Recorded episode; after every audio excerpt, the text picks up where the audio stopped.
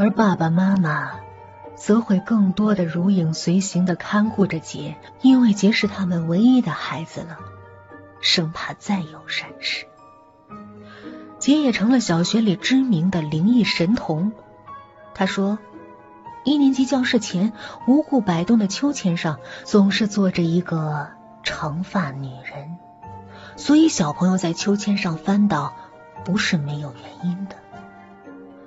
六年级的女生厕所倒数第二间，曾经吊死过一只黑狗，那只黑狗到现在。